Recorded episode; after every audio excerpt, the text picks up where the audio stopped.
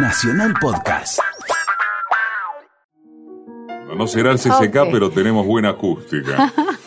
Te fue. No voy a decir una cúspide, pero.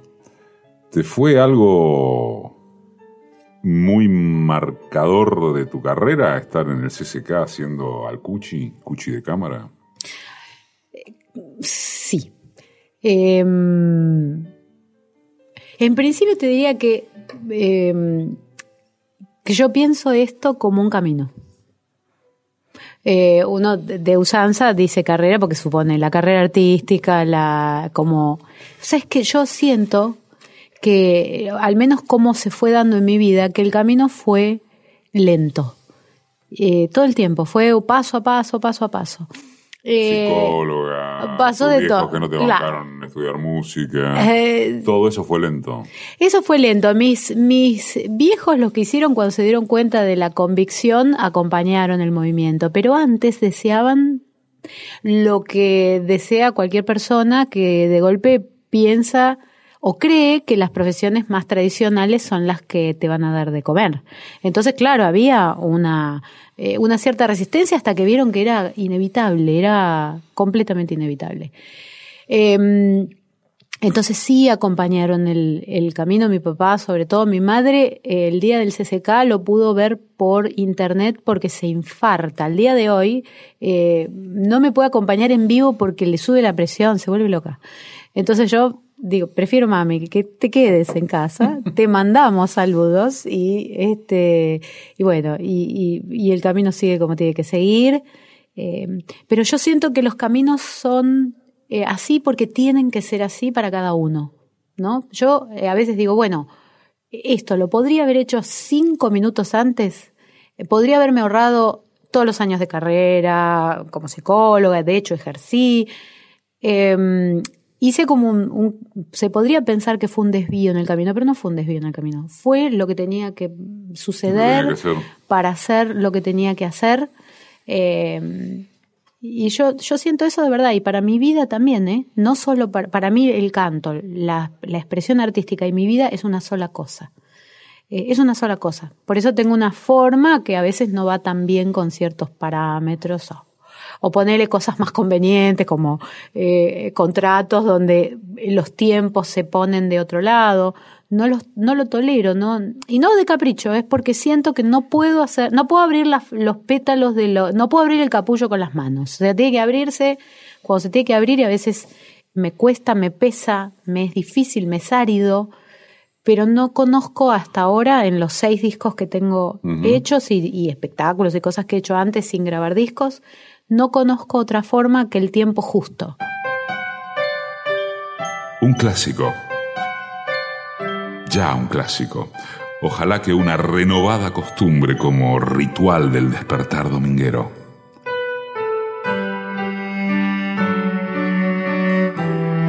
Domingos, 11 a 12, un programa de entrevistas. Decime quién sos vos. Cantante y compositora, una de las máximas referentes hoy, o hace rato, del cancionero folclórico. Hoy cuenta quién es Lorena Astudillo. ¿Qué es esto de que estudiaste, o en realidad más que estudiaste, investigaste acerca de la relación? si es que esto se puede explicar entre el sonido, la emoción y la expresión. ¿Eso se estudia? No, por eso te digo, la investigación informal, por supuesto, es como casi hacer mi, mi, mi ¿cómo se llamaba lo que escribió Cortázar los cuadernos de bitácora, ¿no? Como del viaje, ir anotando qué es lo que de verdad siento que en algún momento voy a escribir. eh, cuando sienta que, que es el, el momento, ¿no? Eh, yo soy docente de canto vocacionalmente, o sea, no es algo que lo hago solo para vivir porque no se puede vivir de la música independiente hasta ahora en, el- en nuestro país. Y la verdad es casi una tarea imposible. Entonces casi todos los que formamos parte de esto y mis, mis colegas, mis compañeros, damos clases. En mi caso yo necesito dar clases porque me hace bien. eh, y además ahí me parece que recupero un poco ese tet a tet que se tiene con la psicología, si querés, ese, ese uno a uno. Doy talleres eh, grupales, vivenciales, muy hermosos, muy energéticos, muy que me, demandan mucho, pero el uno a uno hace que yo eh, pueda eh, de algún modo observar qué es lo que está pasando con esa persona, qué es el canto para esa persona, dónde se le traba el asunto. Y te juro que hay cosas asombrosísimas. De, en ciertas zonas del registro pasan ciertas cosas. Si indagas un poquito, no con un afán terapéutico, porque estaría siendo desleal a, no antiética casi te diría porque solo la, lo psicológico funciona en el ámbito del psicólogo y siendo el psicólogo el que se sienta ahí y el paciente, ¿no? Pero es sorprendente las conexiones, que yo, gente que tiene miedo de emitir y de golpe indagas un poquito en charlas así y de golpe, no sé, había alguien en la familia que le molestaba que hiciera ruido y que se irritaba si escuchaba, no sé, eh, o, o, que conecta eso un poco con lo agresivo, con esas son cosas que yo... se manifiesta en la voz, inevitablemente. absolutamente, porque la voz es un movimiento más del cuerpo y del alma, no está separado, no está separado, no hay forma, no está separado del deseo, no está separado del, del, organismo, de la sangre, de, de, todo, es una cosa, es algo más. Bueno, Aristóteles decía, ¿no? de, la voz es el estado de la conciencia en relación con los demás. Qué maravilla. Mira, desde Aristóteles. Mira, desde Aristóteles ya la voz era. ¿Qué te parece? Era algo a nombrar, ¿no? Lorena Astudillo nació en Buenos Aires un 18 de febrero de 1968. Es la mayor de tres hermanos y además de cantante es licenciada en psicología y alterna sus actividades artísticas con la docencia la investigación en técnicas vocales y su relación con la expresión artística. ¿Vos estudiaste o trabajás con lo que se conoce como el método funcional de la voz? Lo estábamos charlando recién fuera de micrófono. Impulsado por Rabine, ¿no? Sí, señor. Contá quién es. ¿Qué es eso? ¿De qué se trata? Bueno, es un científico. Yo creo que a mucha gente le, puede interesar sí, claro. ¿Qué, es esto de cómo se trabaja la voz, cómo se estudia, cómo se la mejora, cómo se emite? Es que hay toda una... Mm, hay muchísimo trabajo atrás de quienes investigan. Rabin em, es americano en realidad, pero se fue a vivir a Alemania. Es un personaje hermoso, hermoso. Yo lo vi varias veces, eh, fui a sus seminarios. Es un, el típico así como científico loco porque investiga, profundiza y siempre hay algo más y me causa gracia porque golpe yo vengo hace, no sé, veintitantos años de, de seguir y, infiltrada en el Teatro Colón cuando Renata Parusel trajo por primera vez el método a la Argentina y lo empezó a diseminar y era para músicos clásicos, para cantantes clásicos porque ese método aparece como una respuesta a todos los cantantes alemanes que entraban a las óperas y duraban. Su vida útil era, a partir del momento que entraban, tres años más o menos, y reventaban, porque se calcificaban. Era tal el esfuerzo, el trabajo. Imagínate el cantante lírico que... Eh, yo te voy diciendo que yo amo la música lírica, la amo eh, y admiro. Mis grandes, mi ídola máxima absoluta es María Calas, Kirite Kanawa, eh, no sé, cantantes que eh, amo profundamente. Para mí, que yo haga música popular no tiene nada que ver con mis gustos, te diría de lo que, lo que escucho. Entonces, se destrozaban los cantantes. Entonces Rabin empezó, cantaba también, y empezó a investigar qué es lo que está pasando ahí.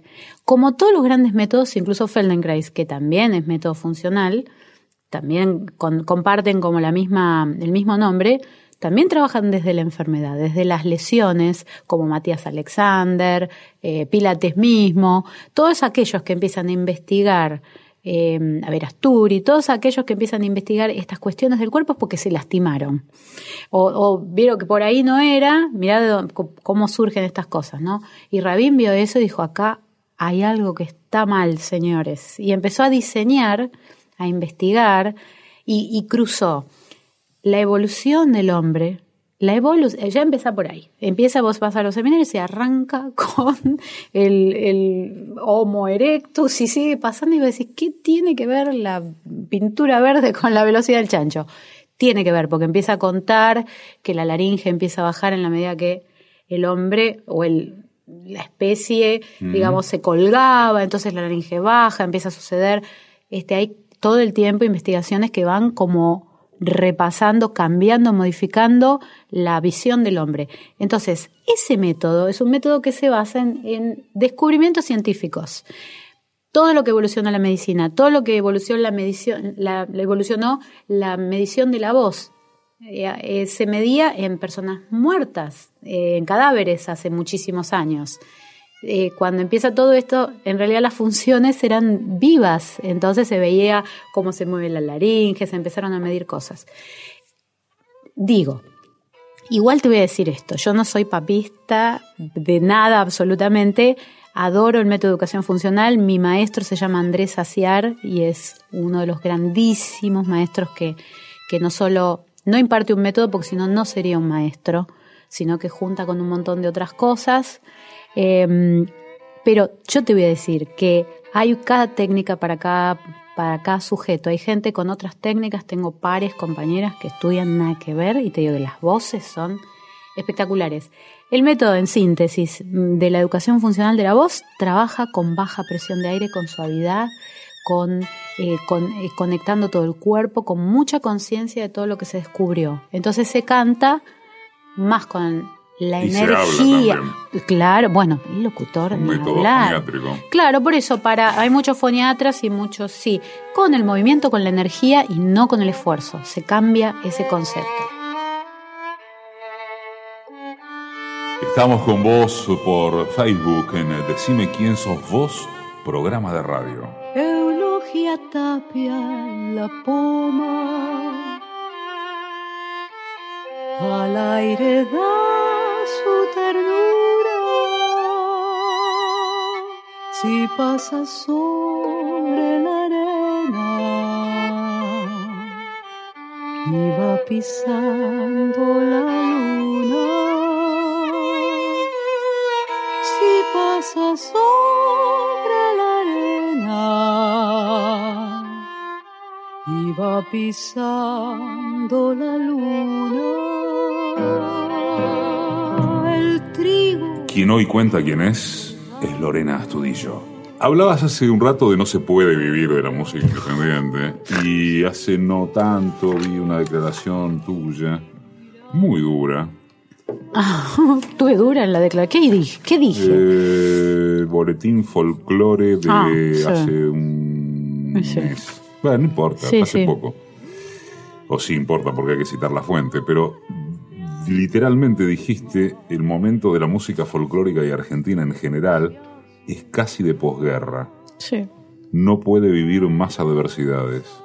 Sí. Desarrollarlo. Sí, es la verdad, pero total y absoluta. Em, lo digo, pero de campo, ¿eh? De, de, de estar al lado y de ser yo. Yo soy totalmente privilegiada hace muchísimos años que trabajo y mi trabajo tiene visibilidad, pero yo no, no, vivo de la música te lo juro. Hace 20 años, hace, no sé, mucho más que canto y que, y que canto públicamente. Hace 20 años que comencé este camino, yo hoy día no vivo de la música. Decí que me encanta dar clases, pero todos los músicos que yo conozco dan clases, grandes músicos, no hay espacios, no hay espacios para tocar. Vos vas a tocar en los lugares que cada vez son menos porque cada vez se le ponen más condiciones para que un lugar se habilite para música en vivo, el pobre hombre de, porque a veces uno se la agarra con el del boliche, el pobre tipo del boliche todavía está desesperado porque no puede pagar todo lo que tiene que pagar y no puede sostener, también le cuesta, y cosa que hasta comprendo, pero uno, por ejemplo, va a tocar y tiene que pagar un porcentaje de su, del bordero, un porcentaje más los porcentajes de Sadai, cuando te quedan chirolas. La gente, además es un problema de la gente, porque yo me podría tirar contra todos los gobiernos. podría hacerlo, pero si me tengo que empezar a tirar con los gobiernos, me tengo que tirar, no sé, 40 años atrás. Y de ahí para adelante, que fue como una, y casi el origen del argentino, ¿no? Que siempre estamos mirando para afuera, siempre estamos tratando, eh, y, por default lo que viene de afuera es mejor. Tiene, vas a comprar un lavarropas y vas a si es suizo, ya pensás que no va a, así no va a competir con la industria nacional. En la música argentina, yo te lo voy a decir sinceramente, creo que los argentinos, salvo, por supuesto, excepciones, en general te encontrás más con eso en el interior y en las provincias, tenemos un tremendo eh, problema de autoestima. No valoramos lo nuestro, no lo valoramos y por otra parte, no hay políticas que se ocupen de difundirlo. No hay políticas, o sea, pocas. Hubo, hay, son como primaveras que aparecen, ay, nos dieron trabajo, estamos todos chochos porque de golpe eh, tenemos trabajo. Y después en el, en el uno a uno de la gente, la gente en sí, que es lo que yo observo y te juro que digo, ¿por qué no superaré esto y seré más elevada? Pero me sigue dando bronca, que golpe viene un ignoto, pero ignoto, ¿eh? vos decís, ¿quién es este? Y, y directo desde, no sé, eh, Suecia, viene y va a tocar en el, no sé, en Bebop Club. No, dejo de valorarlo. Se llena. Y vos decís, ¿por qué? Y por qué la gente tiene la tendencia, y esta es la parte más dura porque tiene que ver con todos, a pagar uno o dos espectáculos por año donde se le va todo el presupuesto anual a, qué sé yo, todos los que vienen. Porque digo, ¿cómo hace para venir Adriana Grande, Bruno Mars, eh, qué sé yo, todos los que vienen. Eh, no sé, Coldplay, cosas grandes realmente, eh, que, que, vienen porque hay dinero. ¿Por qué la gente no cree que nosotros, los que estamos acá, eh, necesitamos también un apoyo y que pague una entrada, por supuesto, muchísimo menor, porque ni hablar de los 2.500, 3.000, 4.000 pesos que salen esas entradas en, eh, llenándose. Nosotros si cobramos un 10% de eso, es ya un horror. Bueno, eso es un problema cultural. Es un problema nuestro, cultural, de un entramado muy, muy profundo.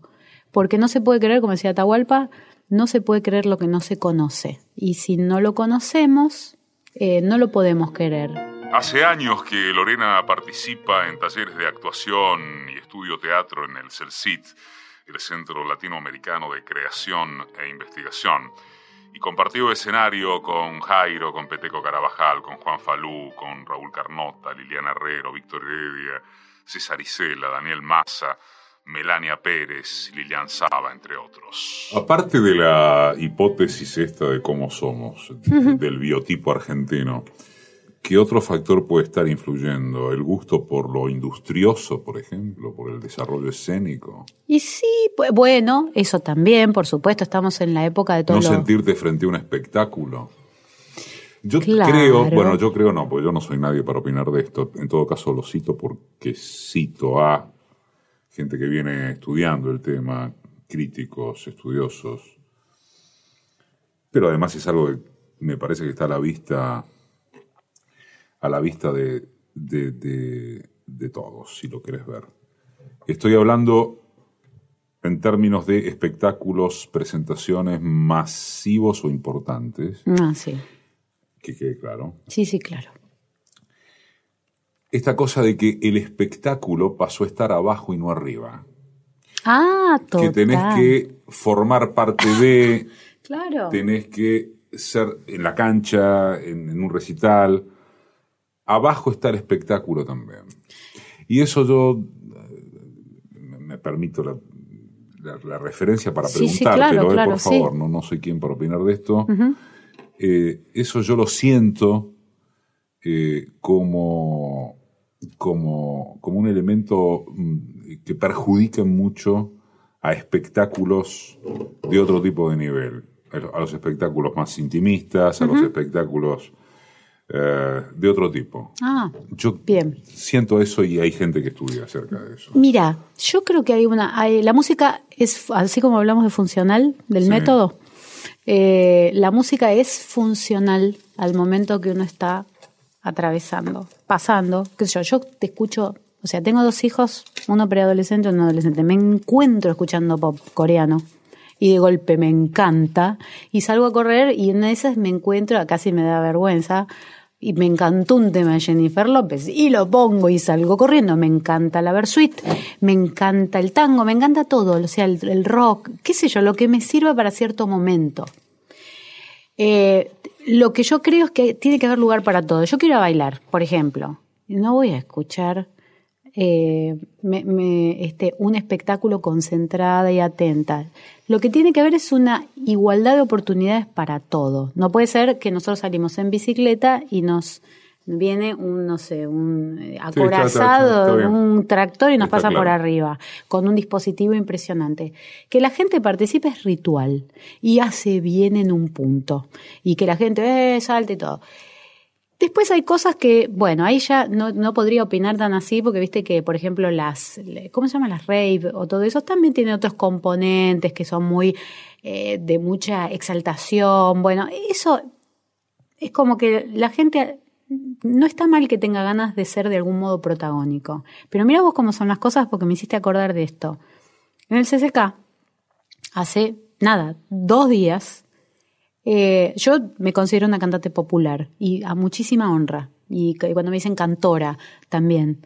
Y a mí me gusta pararme en el escenario y estar muy conectada y viendo qué es lo que pasa, lo que está sucediendo.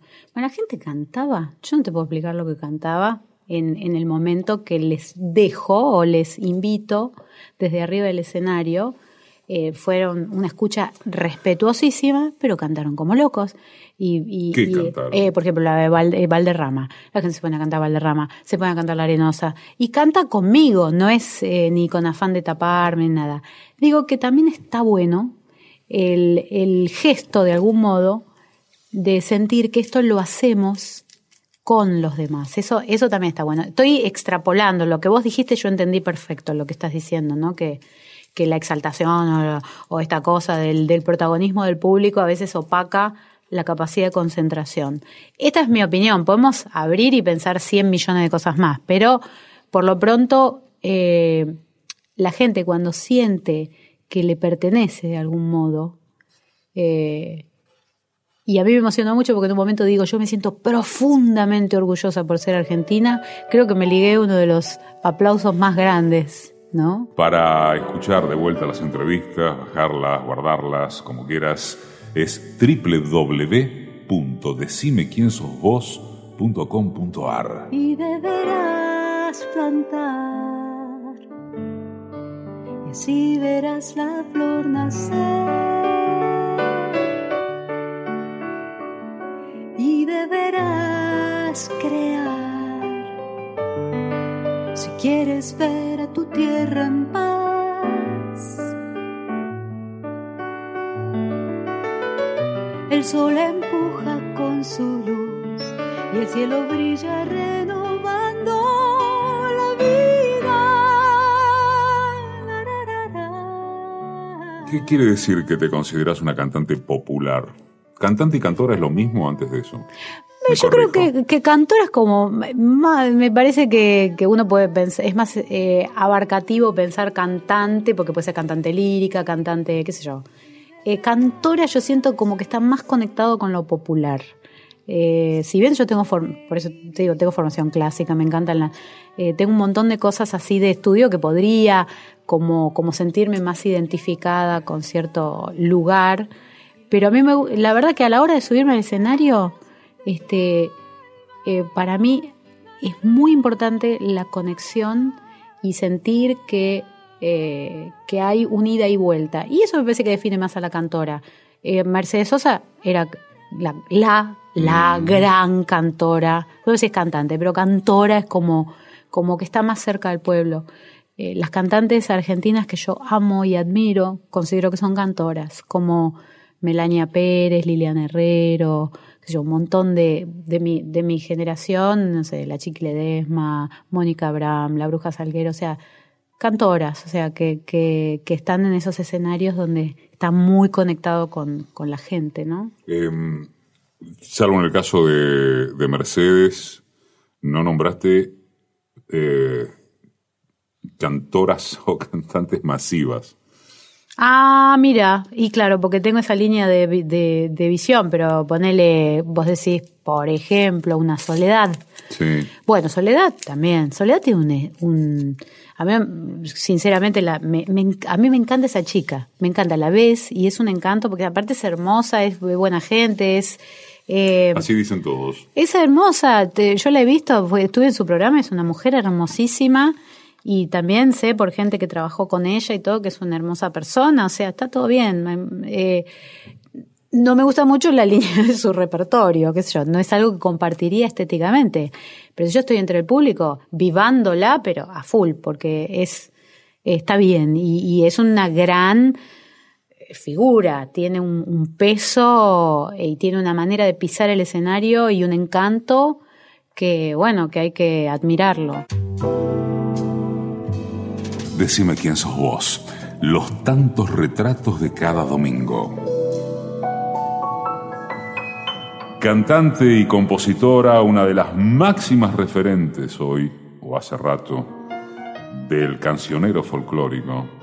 Hoy cuenta quién es Lorena Astudillo. El desarrollo de los canales de difusión propios a través de YouTube, a través de radios online, el desarrollo digital. Sí. Eh, ¿Vino a compensar en alguna medida eh, la muerte de la, de la industria discográfica respecto de la posibilidad de cantantes nacionales, de voces que de otra manera no se escuchan y que tienen una posibilidad internetiana? Y, mm, a ver, yo creo que estamos en una época de transición. Es como un cambio muy grande que hay, que todavía no soltamos el soporte físico, el disco como soporte físico, ¿no? El que está hecho con la cajita. Em, y todavía no le casamos del todo la dinámica a, la, a lo internetico. Por supuesto que eh, cuando se producen esos boom, que bueno, eh, viste que salen en YouTube eh, y se hicieron de golpe de un día para el otro por algún misterio y con la irradiación que tiene millonario. de un momento a otro pegaron con algo y ya este, salen por el mundo.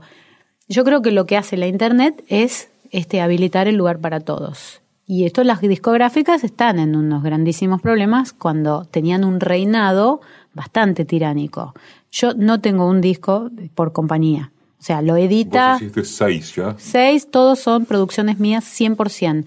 Eh, ¿Hiciste toda la guita vos Toda siempre? la guita siempre. Por eso los hago con esa, eh, con esa este, separación, tres, además de que no se me ocurre antes la idea ni, ni lo termino de formar, pero son de, de, ciclos de tres, cuatro años, porque no me alcanza como para, o sea, tengo que juntar toda la guita para hacerlo y volver a hacerlo. Y sí, y son carísimos. Los discos son carísimos eh, de ¿Qué hacer. Carísimo? Carísimos 200 mil pesos. Para mí es muy caro eso. Un disco independiente, ¿no? Para una persona que, o sea, para mí eso es mucho Es dinero.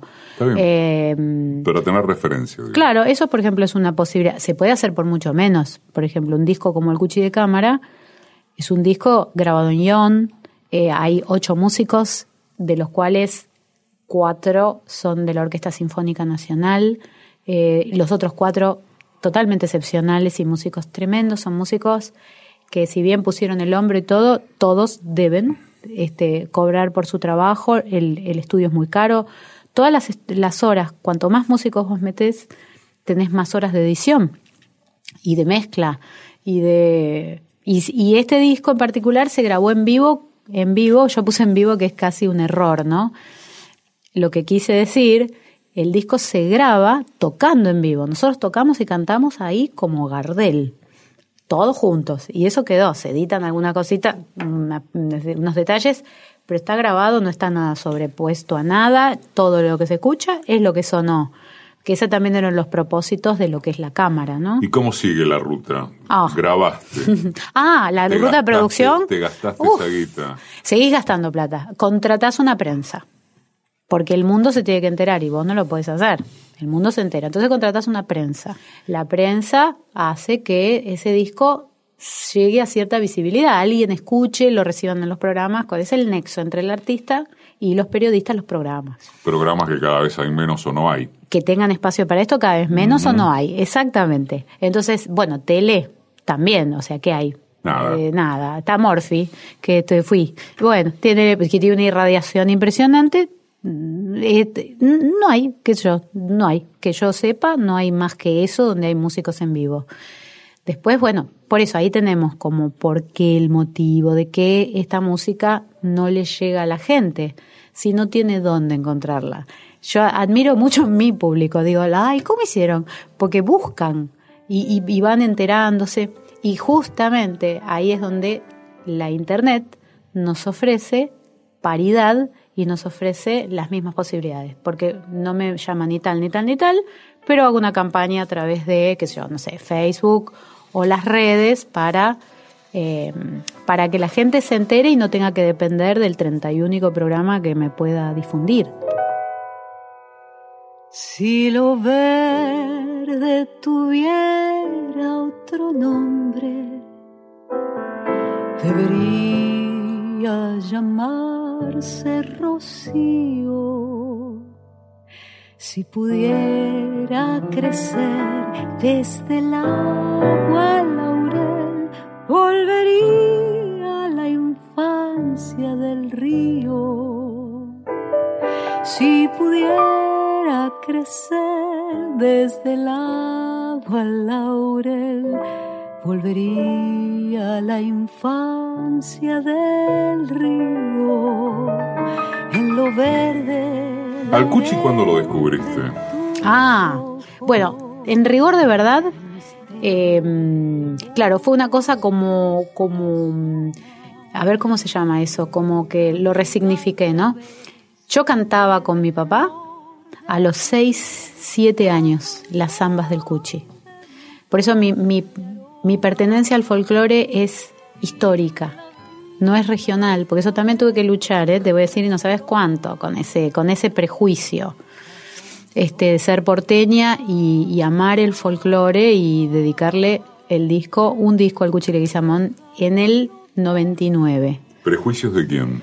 Y de, de varios, sí, desde de todos lados. Igual siempre me trataron muy bien y tuvieron 10 minutos de prejuicio. De, de, qué sé yo, por ejemplo, de los ámbitos folclóricos, bien natos. Decir, sé yo, por ejemplo, Cosquín. Cosquín no me dio bola, no sé, una vez, con suerte, pues estaba haciendo una prensa con Silvita Majul que se rompió el alma para que... Pero pues nada, me, me ningunearon siempre. ¿Y por qué? Y ¿Por lo, entiendo en un punto, no lo sé. La última vez fui llevada por Popi Espatoco, o sea, fui en el, en el 2009. Esa fue mi... Uno dice, hace folclore. Bueno, ¿cuál sería el festival donde tenés que estar? Bueno, Cosquín. Bueno, no. De- no durante todos los años, desde el 99, recién en el 2009 fui, tuve tres temas, y en el 2017 volví a ir, pero no yo, llevada por eh, Popi Espatoco en un mega homenaje al Cuchile Guizamón por los 100 años. Por cien años, sí. Eh, bueno, esa fue mi como. Ahora, espera que vuelvo a, tu pregunta. Eh, de muy chiquitita eh, fui admiradora de eso que cantaba mi papá: Samba de Lozano, Samba del Laurel, Valderrama. Mi papá, así tipo atenorado, una voz muy liviana y me parecía tan bella. Y eso quedó en algún lugar.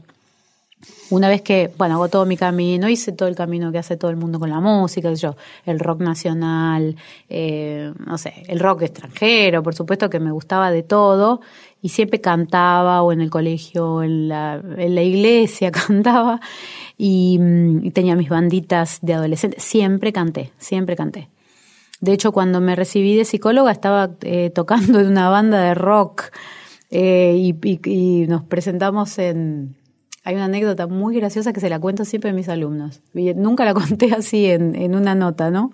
Eh, Bueno, con, esa banda, no, nunca la conté. Eh, con esa banda me presento en Cemento. Una, te acordás, imagínate eso. mayores, Eh, bueno. Eso, claro. Subí, no sabía nada, yo tenía 18, 19 años, qué sé yo. Y, y sacamos, era una banda buenísima, sacamos el segundo puesto. Y yo estaba de lo más consternada. Entonces viene el bajista y me dice, no, sí, me dijeron que la banda está buenísima, lástima la voz. Y digo, pero la voz era yo. Entonces ahí fue la frustración más grande de mi vida y dije, ah, no me van a ganar. Y lejos de dejar, redoblé la apuesta y seguí, seguí, seguí. Ni bien terminé mi carrera de, de psicóloga, me metí en una carrera de música en el sindicato de músicos. Y hubo un momento que dije, eh, estaba cantando jazz, ahí ya me había refinado un poco en el sentido de las armonías y de las melodías. Me, me amo el jazz también. O sea, si a mí me preguntas, amo toda la música buena, de cualquier este, eh, procedencia. Y llegó un momento que yo tenía como que plantar mi primer árbol en el jardín, ¿no? Decir, bueno, a ver, ¿qué hago? Bueno, tengo que grabar, dar una... ¿Qué grabo? ¿Qué hago? Y va que estaba haciendo un, un, taller con una maestra que se llama Iris Guiñazú, maravillosa, y una de mis compañeras canta samba para la viuda. Y morí. ¿Con samba para la viuda? Sí, morí, morí. Dije, ¿qué es esto? Perdón, ¿por la samba o por, la, samba? O por, la cómo samba. cantó tu compañera? No, mi compañera cantó muy bien, pero la samba. Y después escuché otra ahí mismo. Y viste cuando, eh, qué sé yo, no sé, te, eh, hay un, te, te, estás embarazada y ves todas las embarazadas por la calle o te está quedando pelado y ves todos los pelados. Bueno, yo veía y escuchaba todas las obras del Cuchi Leguizamón por todas partes. Y, y ahí entendí, como venía del jazz y venía con esa mirada del jazz y no quería grabar en otro idioma. Estaba en una encrucijada muy grande, sufrí como un perro, ¿eh? Porque decía, ¿qué hago? Tengo que dejar esto y ¿qué hago? ¿A dónde? ¿Cuál es la liana a la que me tengo que agarrar? ¿Qué hago? Y casi te diría, empecé a meditar y hacía, practicaba el Daimoku budista. Te lo juro, ¿eh? porque fue así como te lo digo. Yo vocalizaba dentro de un placar porque vivía en un departamento que me callaban todos, me gritaban. O había uno que me decía, che, la segunda me gusta más que la primera, vos cantaste, cantaste. Me, me tenía un despelote. Entonces me encerraba en un placar. sí, sí, era, así fue, fue arduo. Y meditaba, meditaba, cantaba el David. Y en un momento, te juro, salgo del placar con esta así como te lo digo. Y digo, grabo al cuchillo Ese es mi disco. Salí así, no tenía un mango, salí a buscar a Nora Sarmoria, a Lilian Saba, a Nuria Martínez, después a Sami Mielgo, y elegí a las dos pianistas porque tenían como las dos cosas que lo caracterizaban al Cuchi, lo desestructurado y lo, más estético, y grabé mi primer disco. Y ahí fue donde me acordé de todo, de mi infancia, de las armonías, entendí la conexión que tenía con el jazz, entendí eh, cómo... Y así grabé, vino desde casi una certeza de vaya a saber. Después me enteré que era el primer disco de esas características. Me entero después, me entero por eh, Pintos, que me hizo la prensa, Guillermo Pintos, y empezó a investigar, como todo agente de prensa empieza a ver qué es esto que tengo, a ver cuál es la referencia. Me dice, no hay referencia. Le digo, no puede ser. No hay referencia femenina. Nadie hizo este disco conceptual del, del Gucci hasta ahora. Le, investigamos, investigamos todo lo que había y no había. El Facebook es Decime quién sos vos programa de radio. Todos los días en www.decimequiensosvos.com.ar. Quien hoy cuenta quién es es Lorena Astudillo. Y este cuchi de cámara hmm. armoniza lo popular con el folclore con lo académico, ¿no? Para mí sí. ¿Y sabes por qué nos dimos cuenta? Eh, cuando vamos a la, Esto tiene como tres años de, de, remarla en dulce de leche. Si yo te cuento todo lo que nos pasó para hacerlo es imposible. Mucho, nos costó mucho, mucho, mucho. Eh, una de las, de las incursiones que logramos por un, digamos, me llaman a mí sola para, para, para tocar en la usina, con un cayet acorde a, a una persona o a dos, ¿no es cierto? Me acuerdo de Adrián Yáñez. Y, y me dice, y le digo, Yáñez, tengo que, ya veníamos de rebotar como tres veces. Eh, íbamos a presentarlo en el Ecuni, en el Ecunis y en la Conti se corta la luz tres horas. Eh, me habían dado una mm, fecha en la ballena, desmantelan la ballena. Me dieron otra fecha en el Conti, des, em, eh, le sacaron todo presupuesto al Conti. Estábamos, dije, esto estamos complicados cuando y ahí me llama, me dice, Lore, tengo este presupuesto. No me importa voy con todo. Pero escúchame, no me importa, voy con todo. ¿Cuándo vamos? Y tocamos, nos dimos cuenta que no perdía lo popular, ¿sabes por qué? Porque la gente aplaudía en el medio de todos lados.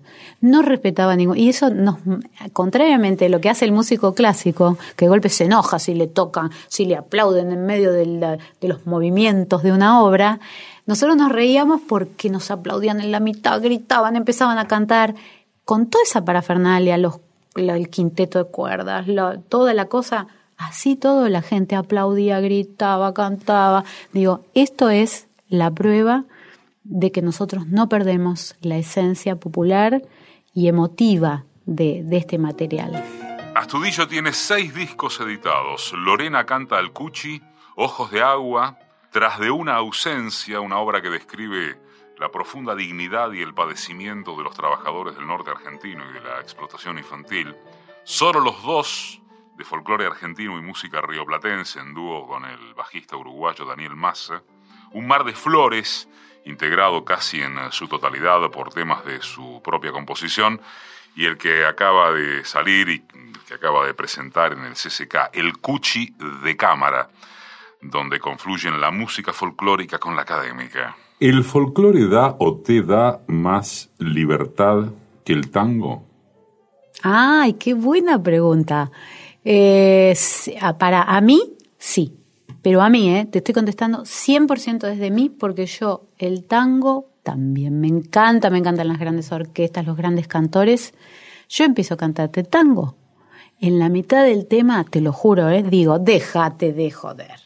No te puede estar pasando esto así tan así como no puedes. Empiezo a descreerme, empiezo a reír y no puedo sostener porque viste que sobre llovido, obras maravillosas, pero hay un momento que decís, no puede ser, que te está pasando esto, porque yo entro en la obra con convicción, no verdad, porque no es que me pasó todo lo que, pero con verosimilitud. Yo no creo en lo que estoy diciendo, por Dios que no lo puedo cantar. Entonces, te juro, ¿eh? mira que intenté, me encanta, tengo compañeros, gente que adoro, que sé que son del tango y que me gustaría grabar cosas con ellos. En la mitad del tema paro me, encantaría, Me encantaría que lo ejemplifiques, aunque presumo que se puede intuir. Bueno, Suponete. Uno, ¿querés? O, por ejemplo, fuimos. Sí. Fuimos abrazados a la angustia de un presagio por la noche de un camino sin salida, pálidos despojos de un naufragio, sacudidos por la... Bueno, no me, no me acuerdo bien, pero viste, es Llega un momento que vos, vos sentís que no te lo crees. No, es que digo, no puede salir de ahí. Digo, salí de ahí. Empiezo a pensar en el, en el, personaje. ¿Y no te pasa eso con...? ¿Con otras obras? Sí. Dame un ejemplo. Eh, no sé, la samba de la viuda, dijiste. Claro, pero ah, primero que la posición, ¿querés que te diga la sensación que yo tengo? En el folclore la posición con el otro. ¿Será que soy ¿La posición? Sí, del subjetiva. Sí. Yo. Sí. Siempre canta yo, siempre canto yo. Nunca, no yo Lorena Estudillo, siempre es en primera persona, aunque seas un relator. El tango es muy yo, yo, yo, yo, yo, yo, me pasa, me pasa, me pasó, me pasó, yo, yo, yo, yo, yo, y se instala en un lugar. Esa es la sensación. Ojo que está em, el tango canción que tiene otras características, hasta está esto, bueno, Gardel, yo lo amo Gardel, ¿no? Em, cuando tú no estás. Que ya tiene otra, otra endija donde entra el, eh, una luz vos, y, tiene otro pensamiento más, más positivo. A mí me angustia un poco, eso es lo que me pasa. Me cierra un poco porque eh, digo, eh, como, como, mi filosofía de vida siempre es buscar por dónde la puerta está abierta, eh, me, encierra un poco. Bueno, y, vos decías. Folclore. sí, folclore y ejemplificarlo con una samba, una chacarera. bueno, vos me dijiste la samba para la viuda. Sí, se me ocurrió por. Habla de un otro. Primero y principal está hablando de un otro. Cuenta algo que le pasa a un otro. Por supuesto se compromete. ¿No es cierto? Esa samba en particular eh, es una samba que resume, además, hay mitos atrás, hay supersticiones atrás, hay lugares donde sucedieron cosas reales, donde hasta fui a ver qué era esto, me asusté, me morí de miedo, se me cortó la luz cuando estaba grabando, me entraron ruidos, en el primer disco cuando la grabo entraban ruidos que el técnico decía, ¿qué está pasando acá? Yo decía, la viuda, le voy a pedir permiso si me deja cantarlo, imagínate todo esto, cómo carga la forma en la que uno interpreta. La última vez cuando me vinieron a buscar a Ion adentro del estudio, te juro que casi estaba dije, bueno, ya estoy entregada porque todo ese mito engorda una gran profundidad en la interpretación. Y nunca el, el otro, el uno, perdón, la posición subjetiva está encerrado. Está triste, se identifica con el ombú, si vos querés agarras a Atahualpa Yupanqui, cuenta lo que le pasa. Pero además, si vos tenés que ponerte en ese lugar, imaginás que es un lugar abierto. Si vos agarras soledad, por ejemplo, está en un cuartito así, soledad, está mirando un reloj, ese sujeto, esperando que ella vuelva, y está en un cuartito chiquito. Porque es un cuarto chiquito, no puede ser que sea un lugar grande. En cambio, el folclore siempre, por default, son paisajes. Puede hablar de tristezas grandes, pero la conecta con cosas que están allá lejos, con el cerro al cual está subiendo, con, subo, por ejemplo. Eh, me voy a los cerros altos eh, em, a llorar, a llorar a solas lejos, a ver si se apuna el dolor. Subo, subo. No va, esa es del chivo Nunca es claustrofóbico. Eso mismo. En el 2015, Lorena Astudillo fue galardonada con el Conex como mejor cantante femenina de folclore de la década. Y dentro de ese, claro, y dentro de esa mística que es o que sentís, el folclore del paisaje norteño en particular. Sí. ¿Por? Ay, vos sabés que lo sabía antes de conocerlo. Primero por las melodías, por las características, lo que le pide a la voz. Porque no te olvides que más allá de que yo piense y piense y piense, soy cantante. Entonces, eso me define. Y a mí me gusta lo que vuela, ¿no? Lo que va para arriba, va para abajo, todo eso. No me gusta como también la milonga surera, sureña, este, también es más, más, es como la, pampa. Esta es maravilloso, una profundidad. A veces me gustaría hacer alguna. Pero a mí me gusta no todo. Le pide, no le pide mucho a la voz la No, la, la, eh, todo canto norteño tiene una baguala metida adentro. El, el cuchi todo el, el cuchi decía siempre eso, ¿no? Pero a full, está, está ahí, está escrito, escrito en la partitura. Como va, usa las tres notas de la baguala para arriba, para abajo. Y eso para la voz no sabes lo que es. Te da un laburo tremendo, pero una vez que em, es como domar el mejor caballo. Pues, uy, qué laburo que me da este potro. Cuando lo domaste tenés un, una maravilla. Me gusta muchísimo la, la, música del norte por eso, por las copleras.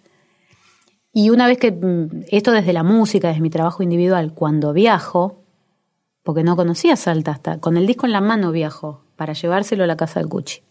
Llego, miro, abro los ojos y dije, con razón, con razón escriben así esta gente, ¿cómo no va a escribir así? Si esto es completamente majestuoso, ¿cómo no van a estar eh, desbordados de naturaleza? Tenés muy buenos contactos con la familia del Cuchi, particularmente con los hijos, ¿no? Sí, con Delfín, con Juan Martín, eh, con Luis allá, porque Luis está allá, en Salta, el moro fue en realidad el que me abrió la casa y el que me dejó entrar a ver al Cuchi, pero no tuve contacto más hasta ahora que lo volví a ver en el homenaje al Cuchi de este año. Y con la, compañera, la viuda del Cuchi, que es Emma, que estuvo en el CCK junto con Juan Martín y Delfín, y fue, se ligó un aplauso que no te puedo explicar, y es gente que me, me acompañó mucho.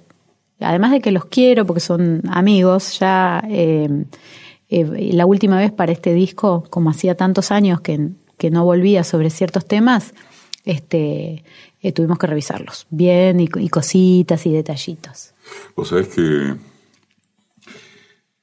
estaba, estaba hurgando en estas horas en, en tus cantos, en el cuchi y demás, para nutrir la, la entrevista. Y me encontré con un forista que decía, pensar en Leguizamón y Castilla es pensar que si hubieran nacido en otra parte hubieran sido Lennon y McCartney. y claro, como nacieron acá. Claro. Y sí, este, y me, enganché con esto tal como del cuchi Pero no te, no te quepa la menor duda. Y lo mismo, el otro día no sé quién me preguntaba, creo que Gabriela Radiche me decía, ¿y por qué si es como el Piazzola eh, no tuvo la irradiación que tuvo Piazzola en el momento que lo tuvo, ¿no? Piazzola igual le costó, pero digamos le costó menos años. Por lo menos en vida tuvo más éxito. ¿Y por qué? Porque tardó de venir de Salta a Buenos Aires. ¿Viste? Porque es así. Nosotros seguimos siendo no muy federales entonces, si el Cuchi hubiera nacido en Buenos Aires, hubiera pasado, o hubiera tenido más irradiación, pero él siguió amando su tierra y quiso quedarse ahí donde estaba, con lo cual hizo bien. Lo que sí pasa es que nos costó entender la dimensión de un genio y único que nació en Salta. Mirá el pensamiento nuestro. El otro día lo pensaba y digo, claro, este, es mi opinión, ¿no? Hablo con cierta vehemencia, parece certeza, no tengo certeza de nada, pero, pero claro que tarda. Todo, todo movimiento de, de las provincias este, termina como con esta frase de que Dios atiende en Buenos Aires, ¿no? Este, llega a Buenos Aires, todavía no logré ir a Salta. Porque también, o sea, el Cuchi de cámara, el Cuchi sinfónico empezó desde el 2014. Me dijeron que no sistemáticamente en todos lados. Recién ahora que entramos por la puerta, siempre vamos a entrar por alguna puerta abierta, estamos, pa, pa, pa, ahora están, yo digo, qué loco, ahora me dan bola. Es como que esta irradiación, ahora que metimos no sé qué cantidad de gente y, y pasó lo que pasó, este, bueno, la verdad que ahora este, hay como una, eh, mm, estoy escuchando las demandas. Nosotros al Cuchi de cámara lo vamos a llevar al Colón y después te lo voy a, te lo voy a volver a decir porque es como una certeza. No tengo absolutamente nada en eh, concreto, pero sé que lo vamos a llevar ahí porque es el espacio que merece. Eh, no por mí solamente. sí, señor. al Colón por lo emblemático. al Colón al Colón, pero por lo emblemático y porque es porque es una obra que justo ese ámbito, y más que ahora el, Colón se está abriendo un poquito hacia la música popular, eh, es una obra que, que, lo merece. Decime quién sos vos. Ah, uy, Dios, es una incertidumbre. Una, Siempre eh, es terrible para mí hacerle esa pregunta a alguien que es un, eh, una psicóloga en este caso. pero siempre, cada vez que ha venido alguien que psicólogo, más allá de que ejerza o no, siempre la última pregunta, que es la del nombre del programa, es complicada. ¿Qué es ser? Mira, yo todo el tiempo estoy tratando de entender qué es el ser. Te juro, porque cada vez que nombro algo en realidad no es lo que soy. ¿No? Sería lo que no nombro. Ponele. Lorena Estudillo.